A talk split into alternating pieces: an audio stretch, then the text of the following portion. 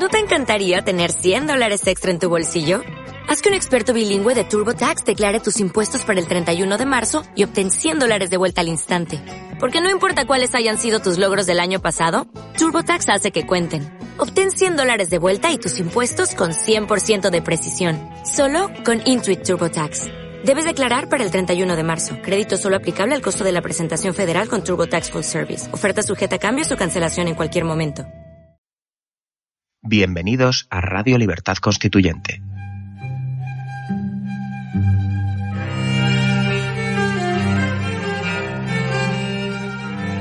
Están escuchando Radio Libertad Constituyente con don Antonio García Trevijano.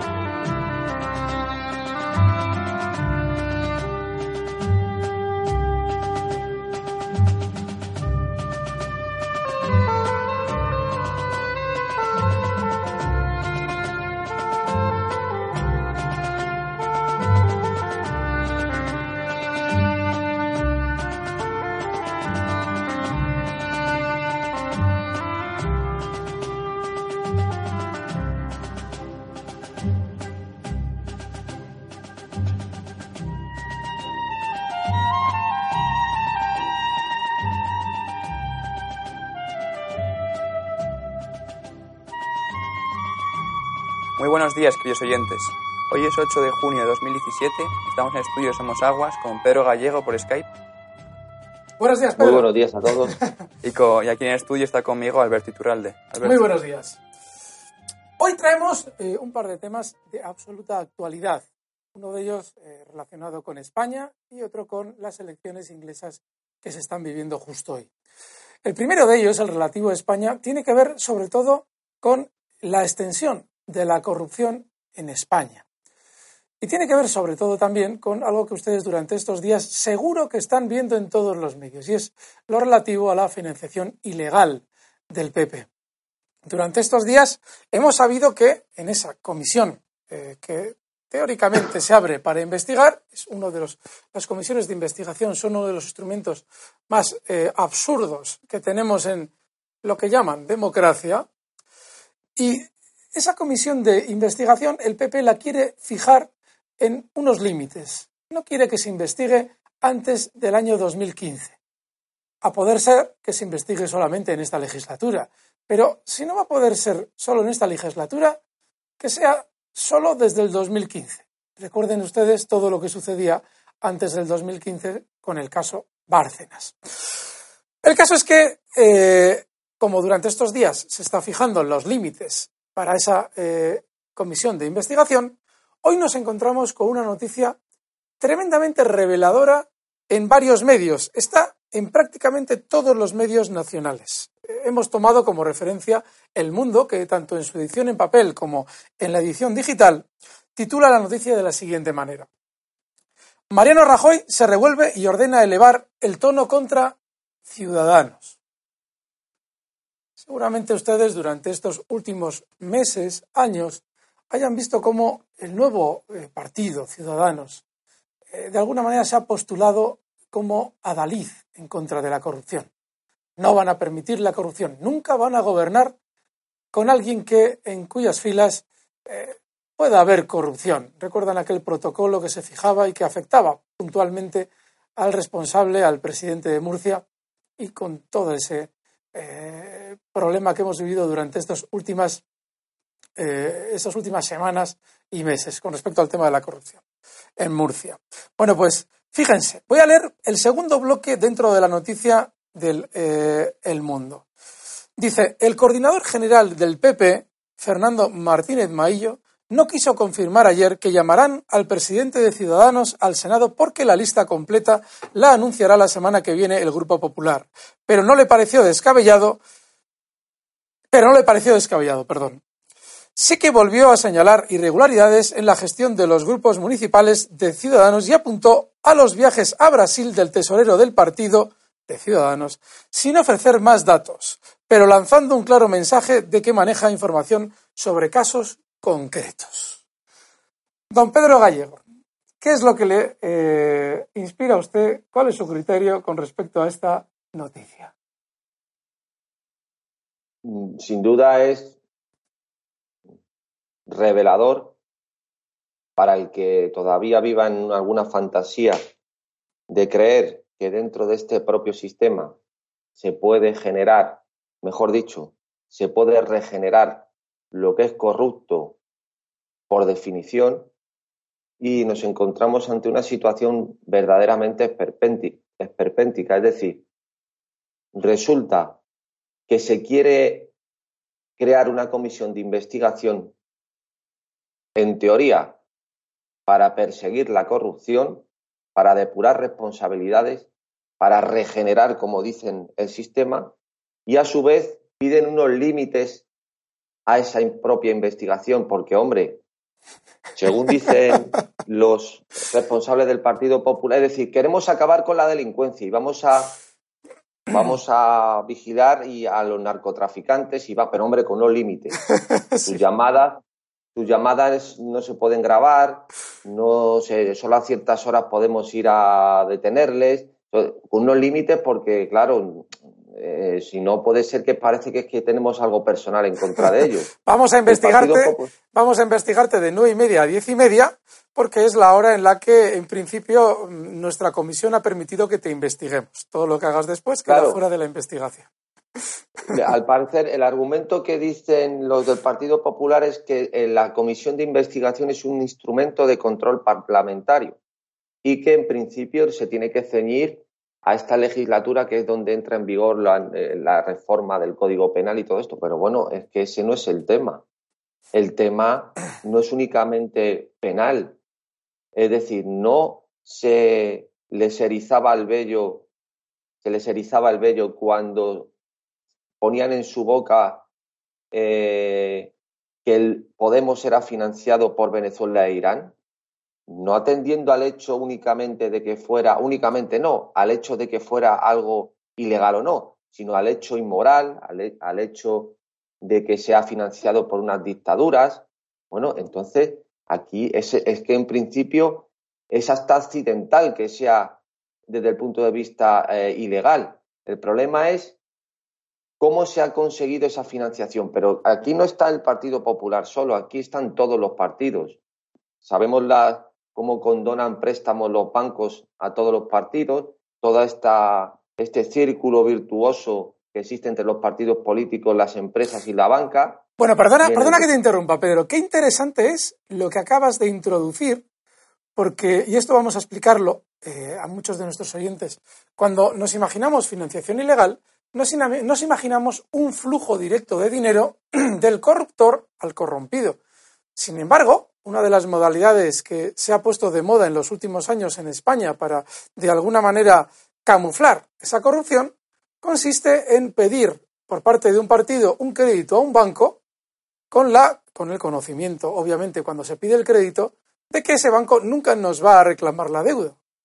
Es decir, que se produce una donación encubierta vía eh, no, eh, lógicamente no ejecución teórica de las posibles garantías relativas a un crédito y de esta forma se ha producido el flujo de dinero exactamente igual que cuando la corrupción es de forma directa, con la salvedad de que en este caso el banco, obviamente, como no tiene que pedirla, eh, no va a pedir el pago del préstamo, simplemente ustedes no ven esa corrupción, que es lo que acaba de ahora mismo de Pedro introducir dentro de los sistemas de corrupción actuales de los partidos. Perdona, Pedro, está fantástico. No, no, está muy bien la, aclaración porque es, es, claro, es que eso es corrupción en estado puro, de sin duda ninguna. O sea, resulta que embargan a una persona por la vivienda, desahucian por no pagar dos letras o tres letras y resulta que estamos eh, condonando decenas de miles de euros a los partidos políticos, hombre, eso es algo evidente que no es que la banca sea San Francisco de Asís, pero llegando eh, al, tema que nos llevaba la noticia, lo que está claro que eh, todo este chalaneo que existe en el mercadeo que existe en el Parlamento, no pueden ni, los bueno lo del Partido Popular ya es lamentable pero es que el resto prácticamente que se hacen los los dignos eh, los solemnes a la hora de querer de perseguir la corrupción pero bueno es que ellos no sabían dónde estaban es que ahora es que nadie es que era desconocido por, por, por los que ahora ponen el grito en el cielo por los que dicen que hay que perseguir aún más la corrupción todo lo que pasaba Ejemplo, Cristina Cifuentes. ¿Es que Cristina Cifuentes se había caído de un guindo después de estar casi 30 años en el Partido Popular? ¿Es que ahora está sabiendo eh, por los periódicos como Felipe González, que se enteró del GAL por los periódicos, toda la corrupción del Partido Popular? Es un pacto de silencio que existe entre todos ellos porque todos están en lo mismo. No existe política en España sin factor sin que el factor de gobierno sea la corrupción. Y están todos en eso. Y ahora, pues es el típico momento en el que eh, necesitan cabezas de turco para ir eliminando y ahí surgen los oportunistas que estarán Podemos, Ciudadanos, para intentar ocupar esos sillones. Bueno, pero que están corrompidos todos igual, tanto unos por acción como otros por colaboración. Sí, sí. De hecho, de hecho, eh, si actualmente Ciudadanos y Podemos eh, están, en teoría, postulándose como eh, persecutores de esa corrupción, es porque todavía no les ha dado tiempo. Bueno, no les ha dado tiempo mm, a corromperse en la misma magnitud que se han corrompido durante años PP y PSOE. Porque efectivamente. estos estaban corrompidos antes de llegar. Claro, eh, esa noticia lo que nos está diciendo claramente es que en el PP saben perfectamente de qué vamos todos en este juego. Eh, estamos todos en las mismas. Obviamente, Ciudadanos, eh, la energía que ha ido eh, insuflando dentro del sistema, sobre todo se traduce en la legitimidad que da al partido al que apoya.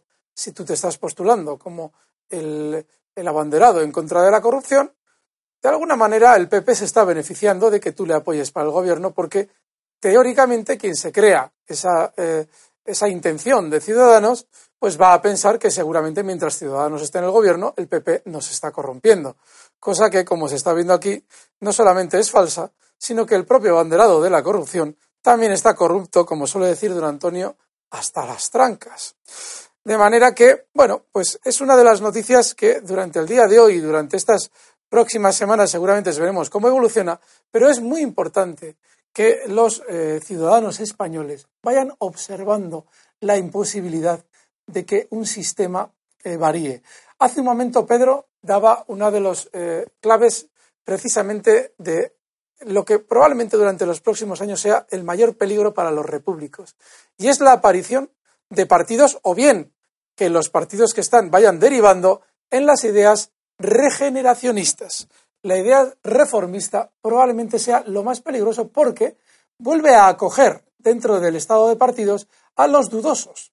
Es decir, alguien que diga, bueno, pero esto se podrá cambiar, se podrá mm, reformar, se podrá de alguna manera introducir leyes que controlen, cosa que es imposible, con el fin de conseguir que el sistema de partidos actual se perpetúe a costa de esos pobres incautos que efectivamente no se dan cuenta de que la regeneración es imposible.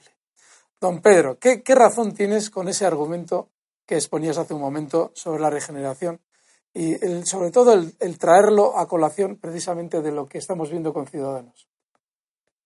Claro, no, y luego hay una cuestión también eh, que la gente, la gente no sé, eh, tiene puestas unas esperanzas que luego se quedan en, se rompen como un castillo de naipes, se vienen abajo, cuando aspiran a que estos nuevos partidos ya mucha gente se, se ve, mucha gente es consciente de que esa primera, em, esa primera esperanza, ese deseo de que la, la nueva política, como la bautizaron, al margen de la casta, fuera algo distinto, pues siguen, ya no siguen en ese sueño, en ese sueño que ha sido algo efímero de creer que iban a hacer algo realmente distinto.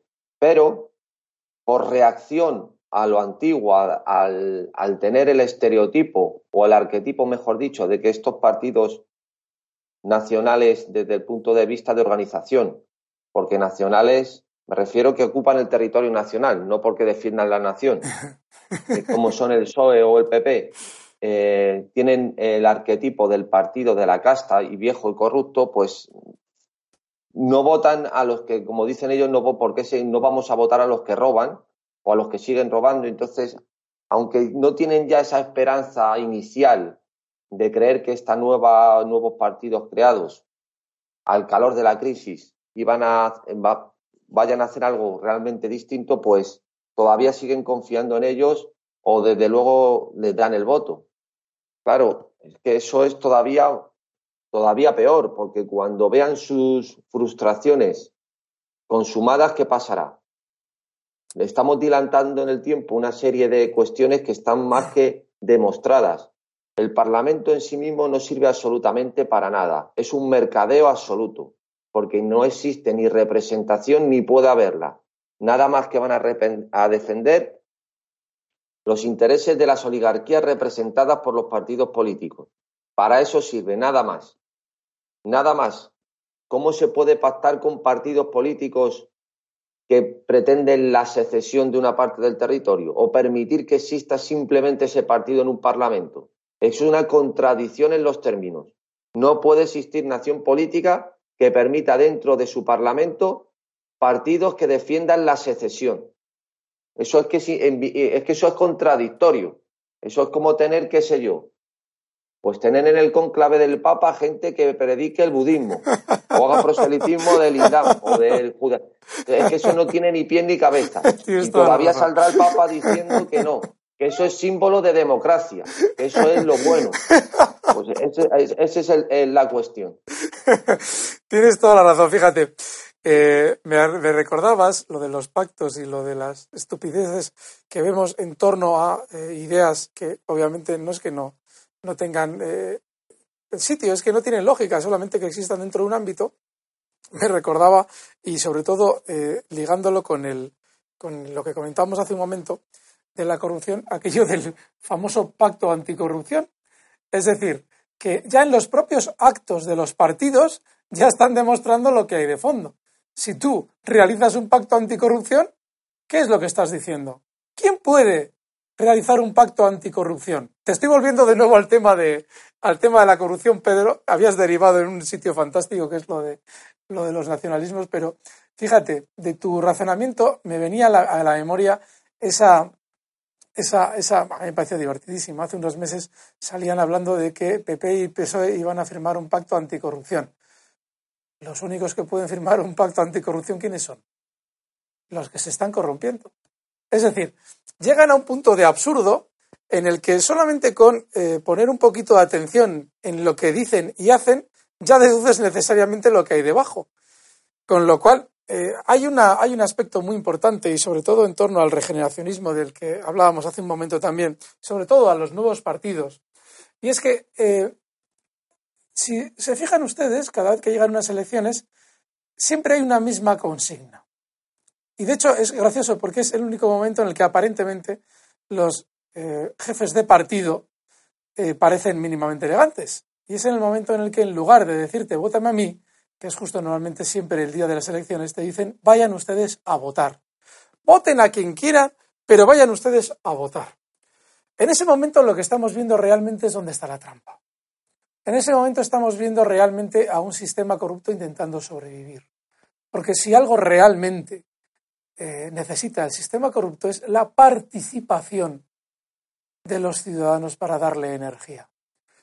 Eso es desgraciadamente lo que consiguen nuevos partidos como Ciudadanos y Podemos, que de alguna manera intentan desmarcarse de la política histórica en España bueno, de la política, si es que en España hay política, porque lo del consenso anula completamente cualquier idea de hacer política en España, pero sí que la idea general que tienen los ciudadanos de que efectivamente hay política en España. Y esos nuevos partidos efectivamente consiguen que vayan a las urnas y sobre todo que insuflen su sangre en el sistema los incautos electores que de alguna manera creen que efectivamente esos nuevos partidos van de alguna manera a crear algo nuevo en España. De ahí la idea peligrosa del regeneracionismo a la que hacía alusión Pedro Y de ahí a ese peligro que, derivando de la idea de Pedro, comento yo en torno a la posibilidad de que durante los próximos años, sobre todo los nuevos partidos, intenten darnos una idea de que reformando el sistema, de alguna manera vamos a solucionar algo. No. Reformando el sistema lo único que vamos a hacer es dar nueva energía a un sistema que en sí mismo solo puede ser corrupto. De manera que, bueno, pues eh, me está indicando ya aquí don Juan Pardo que ya vamos 20 minutos y si tú, Pedro, quieres añadir algo más a este tema, lo, vamos un. Hombre, que me hace gracia que lo, primero que hace, lo más importante que tiene que hacer por la persona demente o que tenga problemas psicológicos y pues intentar que reconozca el problema, ¿no? Entonces yo le agradezco, ¿no? Que, pues que ellos mismos, sin necesidad de acudir a Freud, pues reconozcan que son todos corruptos. Entonces, esto es como si, como si te vas a operar y el equipo médico que te va a operar y mira que es que estamos enganchados a la noche, nos gusta mucho la calle, salimos mucho, bebemos, pero que no te preocupes, ¿eh? que estamos tomando medidas y vamos a intentar eh, solucionar esto. Entonces ya te quedas más tranquilo tú allí tumbado en la camilla de, del quirófano. Sí, pues esto es lo mismo, que hay, que hay que quedarse tranquilo, que están todos corrompidos, pero que se están tratando. Muy bien. Muy bien, pues nada, con esa, eh, ese, ese grito de esperanza de don Pedro. claro. Si quieres, Pedro, pasamos al siguiente bloque en el que dudo que me haga reír tanto como en el que me has hecho reír en este. ¿Te parece, Pedro? Muy bien. A ver si nos patrocina Prozac para el siguiente programa. No sé si voy a poder despedirlo. Juan. Muy bien. ¿Lo haces tú? Ahora volvemos, queridos oyentes. Venga, hasta ahora. Si conoces a don Antonio García Trevijano y escuchas nuestra radio frecuentemente, es importante que te asocies al MCRC. Es el único movimiento que existe en Europa que lucha cada día por la libertad colectiva y deberías formar parte de él. De esta forma disfrutarás de nuestro boletín para asociados con toda la información del movimiento y estarás al día de todas las noticias y eventos que realicemos. Si quieres, puedes colaborar con una cuota voluntaria que puedes pagar de la forma que te resulte más cómoda. Es muy fácil. Entra en www.mcrc.es y rellena la hoja de afiliación. Cada vez somos más y queremos contar contigo. Ya estamos de vuelta, queridos oyentes. Tiene la palabra Alberto. Durante el día de hoy se está produciendo un hecho tremendamente importante, que son las elecciones que se están eh, llevando a cabo en Reino Unido. Em, dentro de esas elecciones, sobre todo lo que hemos ido viendo durante estos últimos meses es que se ha colocado sobre la mesa la eh, forma en la que se va a realizar la salida de Inglaterra de la Unión Europea. Y como ustedes ya conocerán, hay dos candidatos que teóricamente tenían posibilidades, digo teóricamente porque luego hablaremos de lo de las encuestas, pero hoy, hoy encontrábamos en Libertad Digital una noticia que tiene mucho que ver con lo que durante los últimos días hemos vivido en torno a los atentados y el uso que teóricamente se puede hacer en el plano político de dichos atentados, de cara a las elecciones que vamos a vivir hoy. La noticia es la siguiente, la vemos en la edición digital de Libertad Digital. El título es Corbyn utiliza el atentado contra May pide su dimisión por haber recortado el número de policías. Don Pedro, ¿qué, es, eh, ¿qué dices? ¿Cuál es tu criterio en torno a esta, noticia? Sí, bueno, antes de enlazar esa noticia que me acabas eh, de leer, quiero primero eh, enfocar cómo se le presenta en, los, en un artículo que me parece que está bien para sintetizar cuál es la situación que se le presenta a May en los comicios de hoy y que, va a ir sin duda indisolublemente unida a la noticia que acabas de dar tú.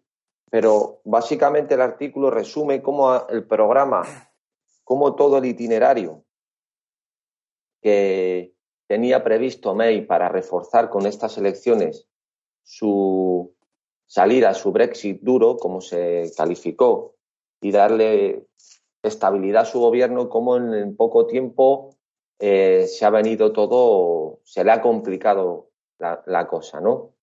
Dice que, bueno, al principio eh, le daban una victoria holgada las encuestas a, a Teresa May de unos 24 puntos y hoy, no sé si lo han leído ahora, eh, o cuando estamos hablando de la pausa, dice que está oscilando entre 5 y 10 puntos la diferencia. Lo voy, a leer, lo voy a leer si quieres, Pedro, porque es, eh, es terrible. A ver si encuentro exactamente el párrafo eh, de las encuestas. A ver, creo que es la noticia, esa está concretamente en el español. Eh, cinco, aquí está. Dice en un párrafo de la noticia, que subtitula con el título de encuestas. Dice, el desplome de los conservadores en las encuestas de intención de voto ha sido notable.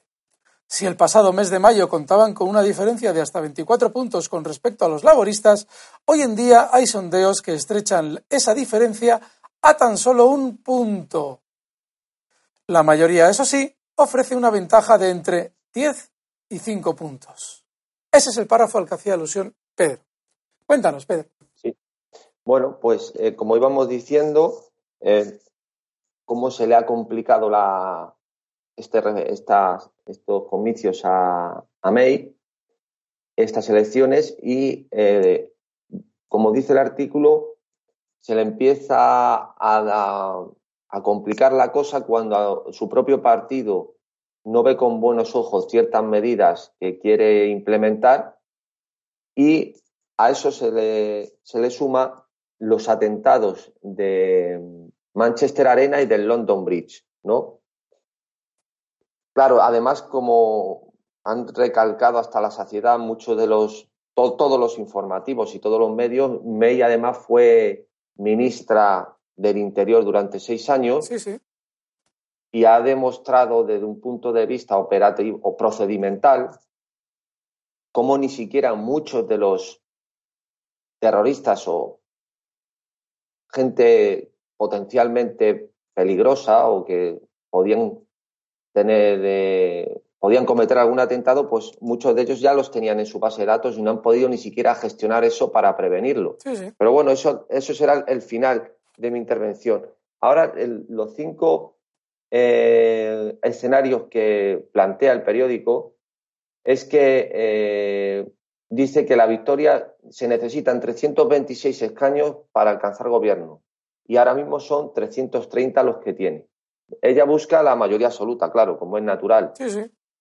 Los cinco escenarios que plantea son que consigue más mayoría absoluta, con lo cual es evidente que eso reforzaría sin duda ninguna su política en general y sobre todo, mm, sin duda ninguna, la del Brexit.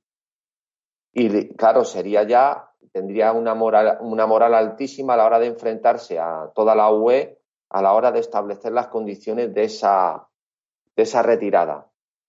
La segunda sería que no tuviera una mayoría tan amplia, sería una, eh, sería una ratificación, como dice el periódico, de sus políticas, pero sería en definitiva una victoria media, ¿no? Eso pone ahí, aunque no, yo no estoy de acuerdo que fuera una victoria medias en sí mismo.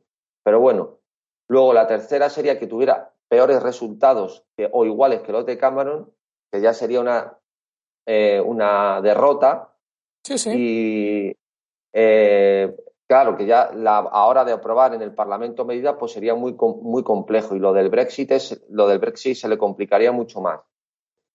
Y la cuatro, aquí eh, ahora mismo, no, a ver, la cuatro es esta. Un Parlamento sin mayoría, esto ocurre si ningún partido alcanza los 326 votos necesarios dice que entonces ya los partidos tienen que iniciar negociaciones para hacer pactos y formar un gobierno de coalición.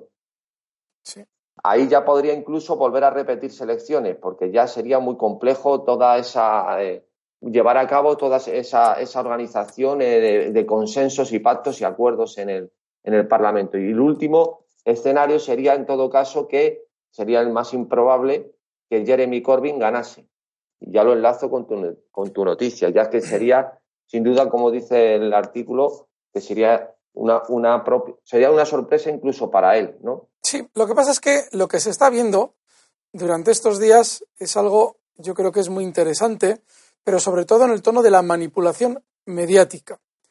No tiene ni pies ni cabeza que hace un mes estuvieran tan distanciados y que ahora teóricamente estén tan cerca. Eh, ese distanciamiento que hace un mes se reflejaba en los medios la victoria clarísima de Teresa May en las encuestas, eh, generaba un problemón. Y es que los posibles votantes de Corbyn, obviamente, corrían el riesgo de eh, adocenarse y adormilarse y todavía permitir un triunfo mucho más fácil por parte de Theresa May. Claro, eh, hay que recordar que Theresa May ha decidido seguir adelante con la decisión de, eh, clarísimamente además, salir adelante en el sentido de que quiere hacer un Brexit duro. Es decir, no solamente quiere salir, sino que determinadamente quiere salir. A partir de ahí, eso que en teoría perjudica a toda esta socialdemocracia absurda, que sobre todo domina los medios de comunicación, probablemente haya llevado a interpretar cualquier signo de igualdad entre los dos candidatos o sobreponderarlo o obviamente de alguna manera darle mucha más importancia a la posibilidad de que Corbyn pueda restar eh, terreno, que yo creo que el terreno sigue siendo el mismo que hace un mes. Y claro, ahora nos encontramos con que em, con un hecho fundamental en el plano político, fundamental. No sé si, Pedro, tú habrás, durante estos últimos meses, bueno, desde el, Brexit, el último año, si habrás escuchado esas opiniones que corren en torno a los medios de la socialdemocracia, eh, de alguna manera intentando hacer ver que los ingleses se les ha ido la olla. Es decir, por descontento puntual han tomado la decisión de salir de la Unión Europea, pero si volviéramos a hacer el referéndum, seguro que ganaban los que se quieren quedar. Es posible, que pudieran ganar los que se quieren quedar, pero esa masa de descontento, claro, con la Unión Europea seguiría ahí. Si efectivamente se convocase de nuevo ese referéndum y ganase los que se quieren quedar en la Unión Europea, sería porque en su momento quizás, eh, obviamente, estaban un poquito también, de alguna manera, acomodados y se han encontrado con una teórica sorpresa. Pero desde luego que la masa descontenta está ahí, es muy grande y en este caso, en el caso del referéndum, ganó. Y ahora con las elecciones, eh, lo que nos vamos a encontrar es que si Teresa May volviera a conseguir o tuviera una mayoría absoluta, es decir, si efectivamente consiguiera lo que pretende, lo que estaríamos viendo es clarísimamente que esas opiniones que nos llegaban a nosotros desde los medios de la socialdemocracia son absurdas. Realmente en Inglaterra tenían una idea clarísima de que la apertura total de fronteras no era algo que iba a beneficiar lo más mínimo. Y ojo, por mucho que ahora mismo Corbyn y sobre todo todos los políticos en contra de Teresa May intenten aprovechar los atentados en contra de ella, para los ingleses no hay que olvidar que Teresa May simboliza el cierre de las fronteras. Y eso es por mucho que efectivamente, como comenta Pedro, que ahora vamos a hablar del tema de los atentados, haya mucho más de fondo, sobre todo para los electores ingleses, Teresa May significa y simboliza el cierre de las fronteras. Y creo que del resultado que vamos a ver hoy en las elecciones inglesas se va a poder deducir no solamente la voluntad de los ingleses, obviamente, sino también qué es lo que hay detrás de todo lo que escuchamos en torno a las encuestas previas a unas elecciones. A ver si realmente lo que nos llega es cierto o no es cierto. O si, como en alguna ocasión también don Antonio ha denunciado, al final la encuesta la hace uno como quiere, la coloca como quiere y nos la vende como le interesa.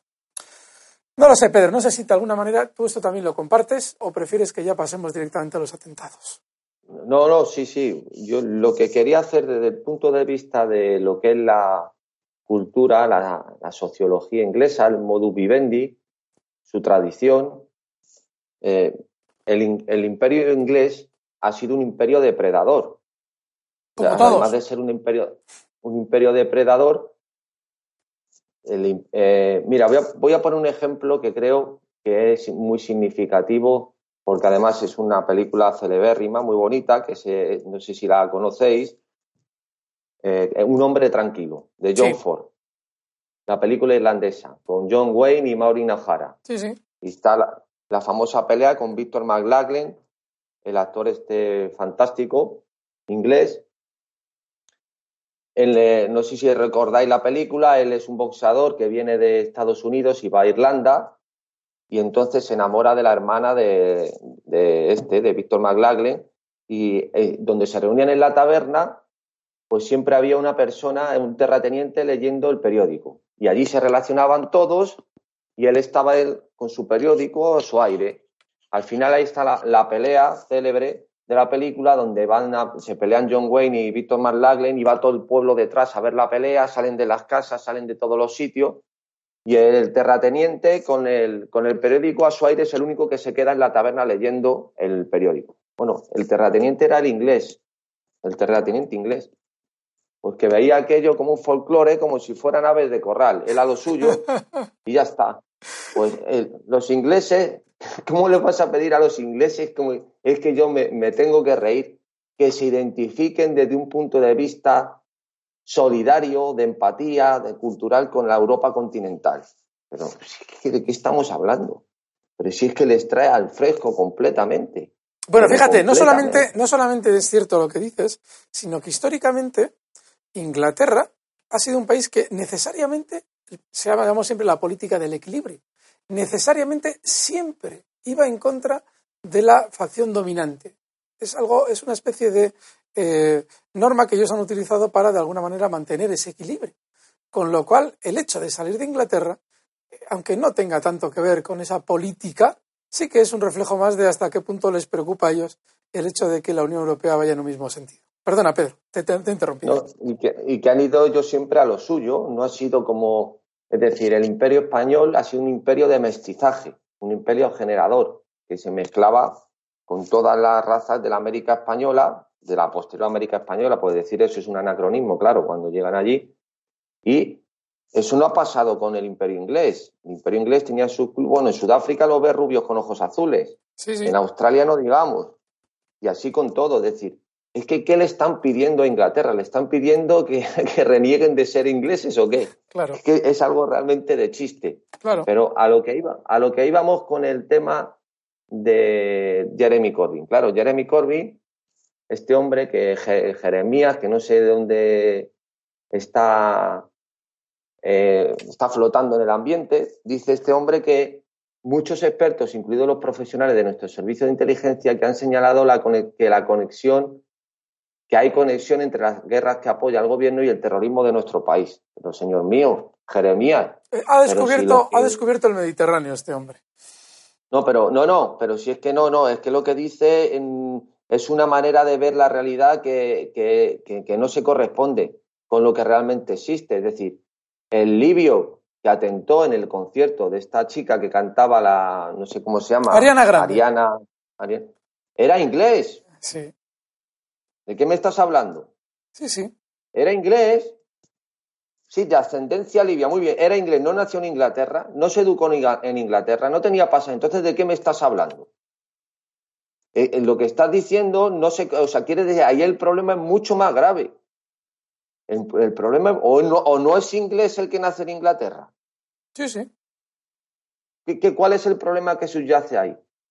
El problema subyace claramente en que hay un choque de civilizaciones, de culturas, incluso de rasgos culturales, que es mucho peor, que los ingleses por su política, por su política, ¿no? Por su razón de ser, pues han dejado que muchos de ellos se organicen como les dé la gana y tengan distritos enteros como en el este de Londres, que tengan sus tribunales, que se organicen con sus calles, con sus nombres, con su, se organicen como, como ellos quieren y entonces fomentan pues que haya una serie de variables que no manejen y que sea imposible que manejen. Si es que el problema es, está dentro de, de la propia Inglaterra. ¿Qué pretenden ahora? ¿Poner un policía en cada sospechoso? Si está claro que no pueden ni con los que tenían en la base de datos. No tenían Jeremías en un vídeo a uno de los, a uno de los terroristas que habían detenido un policía por desplegar una bandera de un ISIS, del ISIS en un parque. Está grabado, lo ha puesto el, periódico, el telediario. Bueno, ¿y qué hace, ese tío, qué hace ese tío en Inglaterra? ¿Qué hace ese tío en Inglaterra? Peor. ¿Cómo se tolera eso? No solamente eh, lo que dices tú, sino que además otro, no sé si es el mismo, es otro, uno de ellos, eh, después de haber sido detenido por actos de este tipo, había, había estado trabajando en el metro de, Londres, creo que era, eh, lo comentaban el otro día, no sé qué medio lo escuché, eh, creo que era, lo escuché a, Jiménez de los Santos, había estado trabajando en, en, el propio metro de Londres. Fíjate tú, después ya de conocerse y estar fichado por lo mismo que desencadenó luego los atentados. Claro, eh, el problema no es un problema que ya está instalado en Europa. O sea, no, no es una cuestión únicamente, como has citado, lo digo a colación de lo que has dicho, de controlar la frontera. Pero ¿qué fronteras? Si son ingleses muchos de ellos. Sí, sí, sí, sí. ¿De qué me estás hablando? De, de, de, de, Corbyn, de controlar o de dejar de controlar, pero si están dentro ya. No, pero el problema, el problema que, que genera es el Brexit es que la libre circulación de ciudadanos y sobre todo aquello de los refugiados, a los ingleses les genera un recelo enorme. Es decir, que ya saben que dentro tienen un problema, pero lo que intentan de alguna manera es que ese problema no sea grande, más de lo que ya se ha No, no, sí, sí, yo lo, que lo digo es por mucha gente cándida que cree que esto, estos problemas se solucionan eh, controlando la frontera. Eh, eh, exclusivamente. Es decir, que es un problema. Sí, sí, que, luego, que, si no has controlado la frontera, por lo menos controla culturalmente tu país cómo está funcionando. Si tienes a grupos que teóricamente, bueno, teóricamente no, por una religión, eh, además una religión que se vive con bastante intensidad, como es el Islam, forman guetos y forman círculos cerrados y ya la policía no quiere entrar en ellos porque dices, bueno, que se arreglen entre ellos, pues ese problema lógicamente se está alarmando ahí de una forma en la que bueno, es, como todo efecto de poder. Eh, crean su pequeño imperio en su zona y ese imperio de alguna manera tiene que ir aumentando su poder. Ese gueto al final termina utilizando las normas más básicas que utiliza cualquier fenómeno político imperialista. No, no se me contó Papi en uno de estos días, que no sé si fue en Bruselas o en otra ciudad belga, pues que hubo un distrito que estando el alcalde en una fiesta, pues le llega a la policía en un comunicado pues que hay un distrito que un imán se ha declarado aquello como un, independiente. un territorio independiente. y aquel, aquel que ve el asunto dice, pero bueno, que sí, sí, que ya hay allí que se han organizado, tiene su policía, su rollo. A ese le puso... tuvieron, que, tuvieron que meter el ejército por la noche. A ese le puso Puigdemont el, el casco que hablábamos el otro día de los años 60, ese que en el que te absorben los pensamientos, se metió en su mente y no solamente entendió al islamista, sino que le dio las consignas y lógicamente pues hayan tenido el problema. Entonces, lo que quiero decir que el Jeremy Corbyn este es lamentable este tipo de, de, vamos, de discurso que tiene y que lógicamente es oportunismo puro y duro, nada más. Ese problema está instalado desde, desde hace ya mucho, mucho tiempo y ese problema tiene muy difícil solución. Y para todos. No, no, ¿Qué pretende? le echa la culpa de que no ha, de que no ha tenido, de que ha retirado policías, es decir, es decir, que tú reconoces que ese problema está ahí. Bueno, pues lo que habrá que ir es al, al, atajar el problema, no a poner más policías. Poner más policías lo que hace no es, es decir, es que no entiendo, es que tengo un depósito en un sitio que no debe estar de gas combustible y lo que hago, en vez de retirar ese depósito a un sitio seguro, lo que pongo es muchas señalizaciones para que la gente lo vea. Pero lo tengo aquí en mitad de la organización. no os preocupéis que esto está señalizado en fosforito, que lo veis todo. hombre, no, si es que eso no puede. Eso, el problema es que, ¿cómo has, permitido que se coloque ese, ese depósito en un sitio donde no debía estar? O sea, ¿cómo has permitido que se llegue tan lejos en muchas cosas? ¿Y ahora qué pasa? Además, hay, una, hay un problema y es que el, la socialdemocracia siempre ha adolecido del miedo al, al, que no me digan esto, que no me digan lo otro. Eh, hablo sobre todo del tema del racismo. Eh, no es una cuestión de racismo el poner límite tú a determinados gestos de una población que viene de fuera o unos inmigrantes, el poner ciertos límites o el de alguna manera, eh, no sé si forzar, pero sí que intentar al máximo que haya una integración, eso no es ningún problema de racismo ni ningún problema de xenofobia con respecto al que viene de fuera. Seguramente todas las medidas que han permitido esos guetos o ese tipo de eh, bueno ese tipo de fenómenos que están dando ahora mismo sus resultados tiene que ver con esa, esa, ese espíritu pacato de esa socialdemocracia que en un momento determinado decide que bueno es que si no les dejamos hacer esto nos van a decir que eh, discriminamos por religión discriminamos por raza discriminamos por origen sí pero no, no hay mayor integración y mayor nivel de reconocimiento al otro, que es que cumpla la ley igual que tú y que respete la tu cultura igual que tú. No hay mayor reconocimiento. Desde luego, desde luego. Pues eh, es, que, es, que mayor reconocimiento no se puede dar, que es que todos tenemos que regirnos por la misma ley y que hay que respetar las tradiciones y las culturas del lugar en donde estás. Sí, sí. Esos son conocimientos básicos que yo creo que cualquier persona civilizada entiende. Yo creo que eso no, no puede escandalizar a nadie. Y de hecho, lo que estoy diciendo. Se, da, se da una circunstancia eh, peculiar o concreta con respecto precisamente a la religión de la que estamos hablando, del Islam. Y es que eh, el Islam, que probablemente no tenga tanto que ver en sí mismo el Islam con lo que estamos viendo de terrorismo, no deja de ser una religión que en sus países, los países en los que es una religión oficial, las normas para el extranjero son tremendamente severas en cuanto a integración. Eh, todos escuchamos cada dos por tres noticias relativas a eh, europeas que van a, cualquier país islamista y tienen que, lógicamente, de alguna manera, tener ciertos, cierto recato, cierto, eh, bueno, una manifestación externa mucho más discreta de la que pueden tener aquí. Es decir, de alguna manera nosotros cuando vamos allí tenemos que adaptarnos.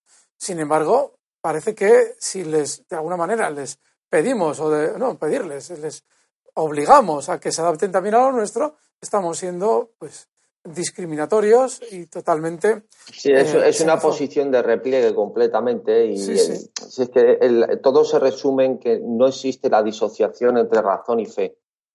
La, la, la ley, la Sharia y todo lo que conlleva abarca toda la organización familiar, social, política, va indisolublemente unida. La prueba es, la prueba es que apostatar en el país más light, que es Marruecos, son cuatro años de cárcel. Y en Arabia Saudí es pena de muerte. Entonces, claro, es que son cuestiones que, que, son complejas y que no se puede hacer demagogia barata con ahora con que había menos policía. Bueno, si es que el problema está ahí que, llenamos las calles que estamos. Es que ya están ciudades enteras con el ejército circulando por las avenidas, como Francia, como Bélgica. El problema de seguridad que tiene Inglaterra es que eh, durante los últimos años se ha producido una brecha de seguridad desde los tiempos en los que, eh, por los problemas en el Ulster, tenían un conocimiento bastante profundo del fenómeno del terrorismo, como ha sucedido con la policía en Euskadi. Es decir, en España tenemos mucha experiencia de cómo, de alguna manera, ir conociendo determinados grupos y, sobre todo, cómo tratarlos. Allí, en el momento en el que termina eh, todo el problema que se produce en Irlanda, a partir de ahí, eh, esos profesionales, lógicamente, ya no tienen que reciclarse en el conocimiento de las técnicas antiterroristas. Con lo cual, ahora, y si además ya se produce el fenómeno al que tú haces referencia, es decir, que la integración ya es total, no estamos hablando de alguien que viene de fuera al que tengamos que controlar. Estamos hablando de alguien que es, teóricamente, es de los nuestros. Pues la dificultad es extrema. Ni 20.000 policías menos, ni nada. No hay manera de controlar eso. Bueno, pues lo que acabas de decir tú, tienes que decretar un estado policial. Eh, claro, es que, eh, eh, lo hemos dicho la otra vez y que quien en aras de una mayor seguridad reduce un poco de, eh, de, libertad o de libertades, acaba perdiendo las dos cosas. Y fíjate si es cierto lo que estás diciendo, que el ejemplo claro es lo que está pasando en Inglaterra. El país del mundo que mayor vigilancia tiene en las calles es Inglaterra. El que más. Es decir, los derechos de intimidad en Inglaterra son algo especialmente relativo para sus ciudadanos. Toda esa política comenzó después de los atentados del 11S y sobre todo del atentado en el metro de Londres. Bueno, pues eh, creo que por ciudadano el país que más cámaras tiene con diferencia es Inglaterra. Y fíjense ustedes hasta qué punto les sirve. Sí, les sirve para que nosotros podamos ver en Internet cómo han matado a tal o cual ciudadano. Es algo más que eh, seguridad, es espectáculo. Pero la frase te, ¿Te acuerdas cuando al principio podías comprar tarjetas de móviles sin nada? O sea, sin DNI, una tarjeta con un crédito de eso hace ya cinco o seis años que no se puede hacer en España, ¿eh, Pedro? Claro, eso, eso desde el 11S cambió y ya para incluso pues comprar una tarjeta con un número, con un crédito concreto, pues tienes que dar tu DNI, eh, firmar un contrato. Es decir, es que aquí vas a, vas, a ir un día a comprar unas pilas alcalinas y vas a tener que dar el DNI y rellenar un formulario. Bueno, y cuidado, ¿eh? Que eh, de lo que estás diciendo, que tienes toda la razón, se deduce algo que yo llevo barruntando años y veremos a ver cómo, como deriva, que es la posibilidad de que se empiece a controlar Internet. Eh, no tanto en el plano. Bueno, ya se, ya se controla. Sí, sí, sí, totalmente de acuerdo. y la llamada, por ejemplo, en el famoso caso de Snowden, sí, sí. si habéis visto la película, la película documental, eh, si no la habéis visto, la recomiendo. ¿Tú sabes qué dispositivo tenía el gobierno americano para grabar simultáneamente ¿Cuántas conversaciones creéis que simultáneamente era capaces de grabar? Pues, pues millones probablemente. ¿Cuántas? Mil millones. Mil millones. O sea, es decir, todo el planeta. Estás controlando a todo el planeta porque somos ahora mismo creo que unos 6.500, 7.000 millones de personas. Sí. Me imagino que uno de cada siete estará hablando por teléfono, no estamos todos hablando por teléfono a la vez. Tienes control a todo el mundo. Absolutamente a todo el mundo. Puedes, pueden configurar cuando hable tal persona con otro sobre un tema, salta empieza a grabar. O sea, es decir, es una cosa impresionante. Bueno, eso en principio es una cosa que teóricamente no pasa. Teóricamente. Joder. Fíjate Pero todo. ya, ya lo que tú estás diciendo es un paso más. Es decir, que ya las claras, sea una por mediante una ley o por mediante lo que sea, pues ya se regule como estás diciendo. Claro. Claro, y el problema está en que ya cuando empiezas a meterle mano a eso, ya los límites los pones tú. No, no los pone el ciudadano, los pone quien regula. Y a partir de entonces, la diferencia, el término terrorista, algún día deberíamos hablar históricamente de eh, cómo se ha utilizado desde, te iba a decir desde la antigua Roma, creo que está desde la antigua Roma, se ha utilizado el término, obviamente no la palabra terrorismo, pero sí lo que Sí. significa terrorismo para eh, eh, designar a las personas que de alguna manera no nos interesan políticamente. Por esa regla de tres, Pedro, no te extrañe que cualquier día acabamos siendo terroristas tú y yo.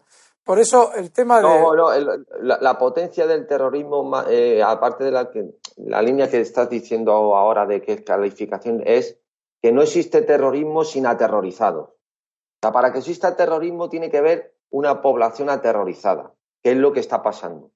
La gente tiene miedo a entrar a un concierto, la gente tiene miedo a una fiesta en la calle, eh, tienen que bloquear todo con autobuses, con camiones por las calles colindantes donde mueren a esa plaza, donde va a morir ese, esas conexiones por, miedo a que pase con un...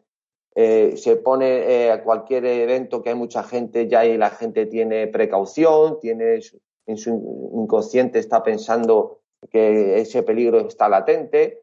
El 40% de los franceses, después de los atentados del Charlie Hebdo, han modificado su estilo de vida. Es decir, eso está ahí. Uf, Eso está ahí en el- eh, funcionando. Y claro, ese es- esa es la potencia que tiene el, el- el- el terrorismo, que es aterrorizar, el que en, el- en la psique de cada, de cada de la población pues tenga presente ese peligro. pues fíjate, ahora, eh, más que nunca, hay que volver a la frase de Benjamin Franklin a la que hacías alusión justo al principio. Hemos renunciado a parte de nuestra libertad en aras de nuestra seguridad. Ahora que ya no tenemos ni hacemos lo que queremos hacer por aquello de eh, tener cuidado, ya hemos renunciado a nuestra libertad. Desde luego. ¿Hemos conseguido la seguridad? Es la pregunta. ¿Hemos conseguido la seguridad? Estamos viendo en Inglaterra que efectivamente eh, el haber renunciado a esas libertades les ha dado seguridad. En Francia, que ahora mismo no es el centro político, lo será dentro, seguramente dentro de unos días, con aquello de las parlamentarias. En Francia han encontrado la seguridad. ¿Recuerdan el camión del 18 de julio pasado? Ciento y pico muertos. ¿Han encontrado alguna seguridad? Es un debate tremendamente complejo, Pedro. Tremendamente complejo. Bueno, me dice aquí don Juan Pardo que vamos 50 minutos. ¿Quieres darle algún, atizar algo más No, yo, respecto yo- a... yo creo que ha estado bien y pasamos al último bloque. Dale, eh, vamos a pasarlo enseguida, pero no olviden, esta noche sabemos lo que pasa en Inglaterra. Veremos a ver si efectivamente Jeremy Corbyn estaba tan cerca. Estoy muy mosqueado yo con lo de las encuestas.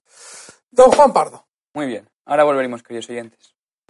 Si conoces a don Antonio García Trevijano y escuchas nuestra radio frecuentemente, es importante que te asocies al MCRC. Es el único movimiento que existe en Europa que lucha cada día por la libertad colectiva y deberías formar parte de él. De esta forma disfrutarás de nuestro boletín para asociados con toda la información del movimiento y estarás al día de todas las noticias y eventos que realicemos. Si quieres, puedes colaborar con una cuota voluntaria que puedes pagar de la forma que te resulte más cómoda. Es muy fácil. Entra en www.mcrc.es y rellena la hoja de afiliación. Cada vez somos más y queremos contar contigo. Ya estamos de vuelta, queridos oyentes. Tiene la Vale. palabra Alberto.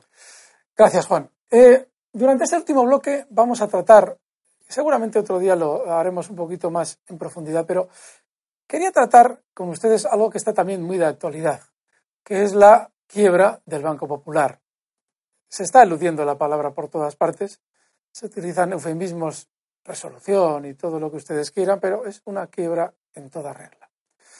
Pero no tanto la quiebra, eh, era lo que quería hablar, como sí un aspecto muy importante que se produce dentro del sistema financiero. Lo hemos dejado este bloque para el final también, porque como en otros anteriores, eh, que Pedro y yo siempre acabamos hablando del sistema financiero por un lado o por otro, lo hemos colocado al principio, ahora vamos un poquito más al final. Pero sí hay algo muy importante con respecto a la eh, operación de compra del Santander del Popular por un euro, todo el banco, por un euro, que es importante reseñar.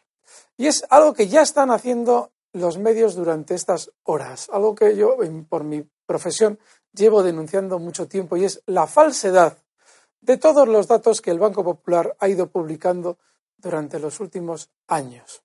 Esa falsedad se ha evidenciado en otra falsedad, que es la confianza que intenta generar el sistema financiero en los posibles clientes y accionistas con eh, parafernalias, con eh, actos falaces como son aquellos eh, llamados test de estrés que no intentan ser otra cosa más que eh, exámenes que el propio sistema financiero se hace a sí mismo. Cuando ustedes oigan hablar de organismos reguladores, no se dejen engañar. En todos los organismos reguladores están los propios miembros del sistema financiero, los propios eh, enviados, responsables, delegados de los bancos. Durante estos años estamos viendo cómo ministros en España vienen de Goldman Sachs. Em, Goldman Sachs em, compra un país, ah, que no lo ha comprado, que lo ha rescatado, véase Grecia.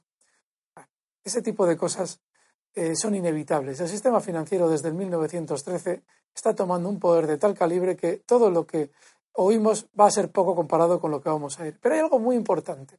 Ese mismo sistema financiero crea una ficción, que es unos test de estrés, para decir que los hemos pasado todos y a partir de ahí pervenir.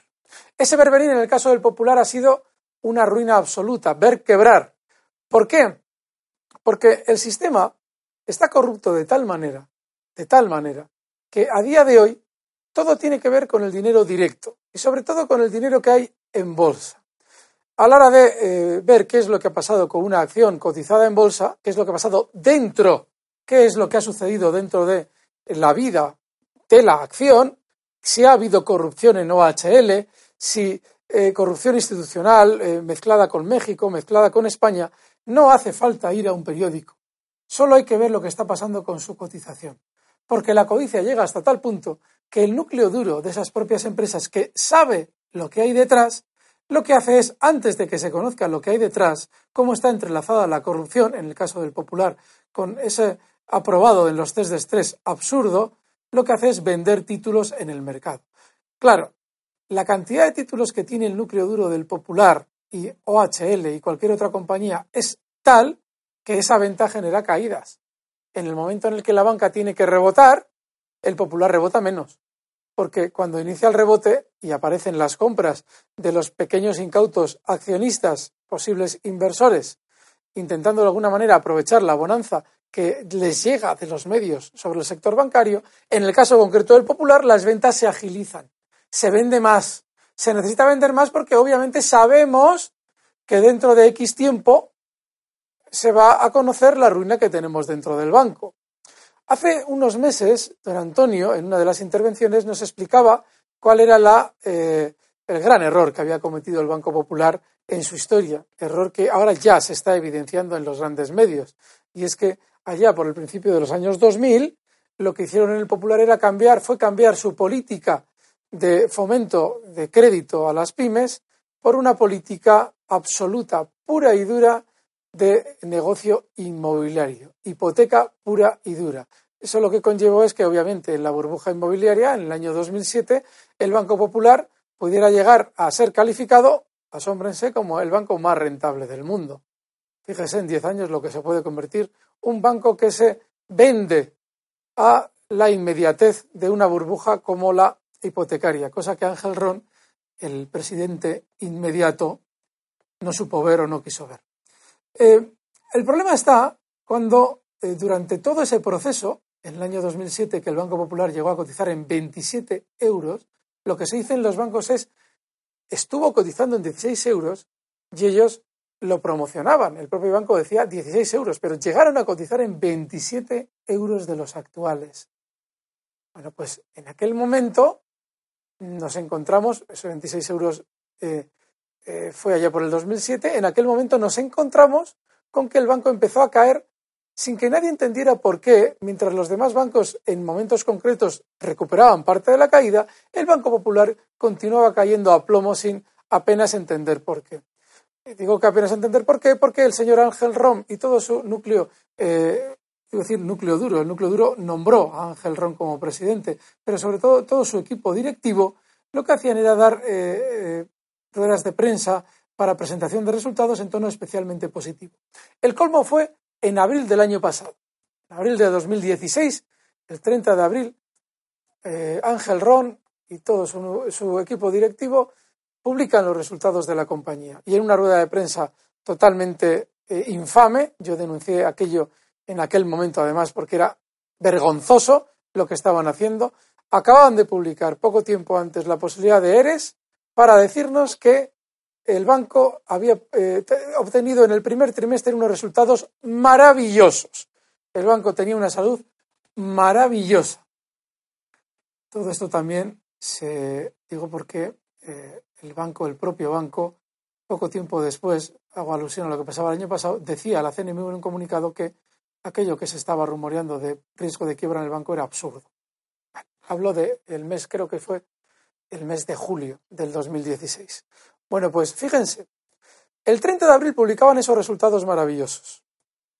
Un mes después, solo un mes después, los mismos que daban esos resultados maravillosos, es decir, en mayo, a finales de mayo de 2016, salían a decir que o realizaban una ampliación de capital o los beneficios del banco estaban en peligro. Un mes después, una ampliación de capital cuando un mes antes los resultados eran maravillosos. Una ampliación de capital es una operación que normalmente, normalmente cuando un banco está saneado, se realiza para una adquisición concreta. Vean el caso del Santander. Lo hemos tenido clarísimo ayer cuando se publicaba la noticia de que tenía que comprar el Popular. También se anunciaba la ampliación de capital del Santander, porque en realidad lo que hay detrás del Banco Popular probablemente sea mucho activo tóxico, o por lo menos es lo que nos quiere de alguna manera inspirar el Santander, y tiene que eh, cobrar, tiene que de alguna manera eh, eh, conseguir fondos y ampliación de capital. Los accionistas van a tener obviamente un beneficio por acudir a esa ampliación de capital, con el fin de contar con un dinero puntual que permita la absorción de esa banca que vamos a comprar, que es el Popular. Bien, eso se hace en una entidad con teóricamente buena salud. Sin embargo, el Banco Popular lo que nos estaba diciendo un mes después de decirnos que los resultados iban todo viento en popa, es que tenían que realizar una ampliación de capital para poder mantener el banco vivo. Ellos decían poder seguir entregando dividendo. Ahí está la clave. En ese mismo momento, yo recuerdo que en una intervención de urgencia en Capital Radio yo lo denuncié. Dije, ¡puf! Lo que están diciendo es que todo lo que han venido contando durante años es mentira. Y no solamente eso, y ahora lo digo aquí, es que no solamente era mentira, sino que además nadie estaba interviniendo. Bueno, pues el Banco Popular en julio, tres meses después, no, dos meses después, volvía a aprobar los test de estrés. ¿Para qué sirven los test de estrés? Bueno, pues sirven para que ustedes en el telediario vean que la banca es maravillosa, que tienen que confiar en ella. Y eso por dos razones importantísimas. Primero, para que efectivamente crean que el sistema financiero, el que emite la moneda, está muy bien. Y segundo, para que no hagan algo que ha sucedido justo durante estos días, que es ir a las ventanillas a sacar su dinero del banco. Don Pedro Gallego y yo hemos denunciado en muchas ocasiones el sistema de reserva fraccionaria. Todo ese em, entramado que lleva a la banca a poder eh, emitir más crédito del dinero que tiene en sus depósitos. Eso lo que significa es que no solamente nos llenan de papel y de inflación, sino que el dinero que ustedes tienen en sus cuentas en realidad no existe. Y claro, cuando empieza a haber rumores sobre la solvencia de un banco, ¿qué es lo que hacen sus clientes? Uh, yo por si acaso voy a sacar mi dinero. Y eso es lo que le estaba pasando al Banco Popular. De ahí que Saracho, el presidente del Banco Popular, el actual, tuviera que hablar con el Banco Central Europeo para conseguir una línea de liquidez. Es decir, una línea que a mí me permita atender mis obligaciones de caja con los depositantes. Y de ahí que el Banco Santander haya intervenido al Banco Popular de urgencia. La estrategia del Santander yo la planteaba en Días de Bolsa, el foro en el que yo escribo frecuentemente, comentaba que si yo fuera el Banco Santander esperaría a que la cotización del Popular cayera lo más cerca de cero posible. Yo lo dije una noche antes de que se publicara esta noticia, es decir, antes de ayer a la noche. ¿Para qué? Para a partir de ahí aparecer como El Salvador. Obviamente, El Salvador, lo digo porque ahora mismo el Banco, el Banco Santander se ha tenido que precipitar ese problema de ventanilla que tenía el Popular podría eh, contagiar a los demás bancos, tengan ustedes en cuenta que si eh, cuando vamos a sacar nuestro dinero no hay dinero y eso se extiende por los medios, al final se produce una sensación de crisis bancaria global, con lo cual vamos a ir a sacar el dinero del Banco de Santander, que tampoco tiene nuestro dinero en ventanilla, imagínense el guirigay que se puede organizar. Eso JP Morgan lo comentábamos don Pedro Gallego y yo hace una o dos semanas, creo que fue la semana que estabas tú aquí en Madrid, Pedro creo recordar. Lo comentábamos él y yo, JB Morgan es una de las estrategias que utilizó en el 1906 para hacer quebrar la mediana y pequeña banca estadounidense. Bueno, pues, ¿qué es lo que se encuentra el Banco Santander? Que tiene que entrar ya. Seguramente esa operación estaba ya pertrechada una semana antes, porque la cotización del Popular no engaña. Había roto una zona en la que habían recogido títulos el propio núcleo del banco, la había roto con violencia a la baja sin que hubiera ningún apoyo desde dentro del banco a la cotización.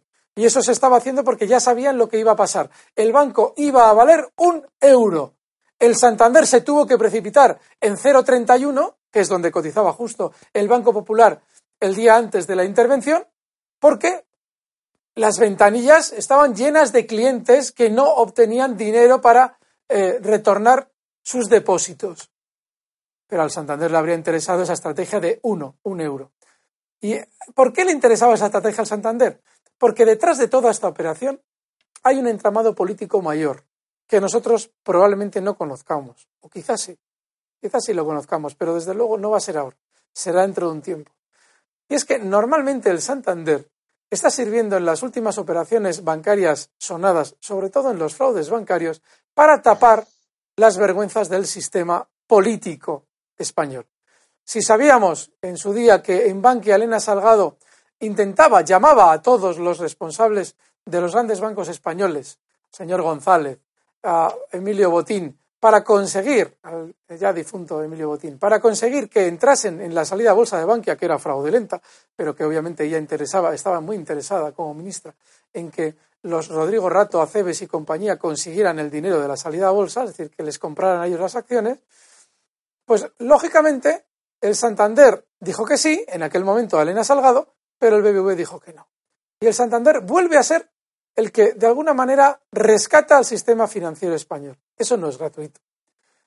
Eso no es gratuito. Eso es lo que de alguna manera nos va a hacer tener que observar qué es lo que va pasando en los próximos años con respecto al Santander y qué beneficios políticos va obteniendo, porque no duden que la, eh, que la entrada del Santander en el Popular a rescatar el banco, a sacar el banco adelante, 7.000 millones piden para la ampliación de capital, es decir, que probablemente el Popular tenga un agujero importante. Esa compra, sin lugar a dudas, sin lugar a dudas, lo que va a significar es que va a haber favores políticos de por medio, sin lugar a dudas. La conjunción entre sistema financiero y sistema político, en el caso del Santander, encuentra su ejemplo más maravilloso. Esos 7.000 millones obviamente se necesitan para de manera inmediata atender a las posibles necesidades que pueda tener el Banco Popular, no sea, ya sea por sacar dinero de ventanilla o de lo que sea. Pero seguramente acabarán siendo esos 7.000 millones para, de alguna manera, cubrir agujeros que probablemente pudiera tener el Popular. Ya veremos a ver si la valoración de activos decían que había 40.000 activos sin valorar correctamente en el Banco Popular, efectivamente lo que lleva es que no solamente había 40.000 activos sin valorar, sino un cierto agujero. Veremos, el Santander se lo cobrará políticamente, seguro. Si no obtiene beneficio con la compra del Popular por un euro, que también lo podría obtener, lo hará políticamente. Pedro, he monopolizado yo prácticamente toda la presentación de la noticia. Eh, ¿Qué es lo que tú, eh, de alguna manera, eh, has podido intuir durante estas horas, porque a ti te ha tocado esto prácticamente las últimas 24 horas, al respecto de lo del Popular? No, simplemente mm, dijo, creo que ha sido de, Guindos, o no sé ahora mismo si, si fue otro de los miembros del Partido Popular, vamos, que está en el gobierno, que se congratula de que no haya sido eh, rescatado o comprado con fondos públicos o que no haya habido que utilizar fondos públicos para esta operación del Banco Popular. Bueno, pero eso, eso tiene, una, tiene una doble lectura. Solo puede haber dos opciones a esa interpretación, a la interpretación de esa frase. Una, o el Banco Popular todavía sigue con un balance positivo, es decir, de los activos y los pasivos se deduce que todavía valía algo, algo, y eso obviamente el Santander lo va a eh, aprovechar económicamente y también políticamente, porque el hecho de que un banco valga algo no quiere decir que yo lo deba comprar. Igual no me interesa comprarlo, con lo cual también va a tener un beneficio político. O necesariamente el Banco Popular ya no era un valor en positivo dentro de su balance y no tengan la menor duda de que eso de que no se va a pagar con eh, dinero público es falso. Se va a pagar seguro. Perdona, Pedro, sigue, perdona. No, no, que a eso es lo que voy, que, que me parece, lo decía con ironía, lo que subyace detrás de todo eso, yo creo que ahora mismo es un momento incipiente de toda esta operación y será como un poco a otra escala, desde luego, o no, pero bueno, a otra escala de lo que pasó con, con Bankia. Quiero decir que luego se descubrió que era mucho mayor el, todo el agujero de las cajas y toda la operación que había diseñado, entre otros, el genio, según muchos, según muchos en su día, el buque insignia del Partido Popular, Rodrigo Rato. Joder. Pero, pero eh, yo creo que, en, un espacio corto de tiempo sabremos muchas más eh, entresijos de cómo se ha gestionado esa operación y cómo a lo mejor ya estaba esto más que diseñado para que pasase así y cómo se va a ejecutar y qué nos va a costar. Lo que nos va a costar va a ser una barbaridad. Que lo lleguemos a saber, Pedro, tengo muchísimas dudas. Eso es. Porque fíjate, eh, la astucia de quien está buscando la trampa, obviamente eh, siempre va muy, muy, muy por delante de quien una vez que ve la trampa, que normalmente la vemos por los efectos externos, le intentas poner remedio. Antes hablábamos de la técnica que utilizaban los partidos en los últimos años a la hora de financiarse ilegalmente, que consistía en lugar de pedir dinero directamente al corruptor, se pedía un crédito. Y lógicamente la corrupción consistía o la financiación ilegal consistía en el hecho de que el banco obviamente no te va a pedir que le devuelvas el crédito. Bueno, pues eso hemos tardado años en verlo. Hemos tardado mucho tiempo en verlo. Tardaremos tiempo en ver y desde luego en cuantificar. Yo creo que nunca llegaremos a cuantificar cuánto exactamente nos va a suponer la compra del Santander, eh, de la compra del Popular por parte del Santander. Lo veremos. Políticamente es muy difícil de ver eso. Como tampoco hemos visto, fíjate Pedro, tampoco hemos visto el resultado que para los españoles ha supuesto el hecho de que en su día el Santander transigiera con el hecho de entrar en la OPV de Bankia, que era fraudulenta a todas luces. Y el Santander lo sabía. Tengan ninguna duda de que si alguien sabe cómo está la banca en este país, en su momento era don Emilio Botín, vamos, lo sabía mejor que nadie. Si entró ahí y le habrá salido muy rentable, aquel hombre era tremendamente astuto a la hora de obtener rentabilidad de una operación, pues imagínense ustedes lo que hemos perdido y todavía no sabemos en favor del Santander. Muy bien, llevamos ya más de una hora dando guerra a nuestros amigos repúblicos. Pedro, ¿qué dices? ¿Les damos un descanso? ¿Y mañana más? Pues yo creo que, que por hoy está bien. pues nada, señores que muchísimas gracias. Don Juan Pardo, ya que te hemos dejado hacer de maestro de ceremonias hasta ahora, no te voy a quitar el placer de poder despedir el programa. Muy bien. Hasta mañana, queridos oyentes. Un fuerte abrazo.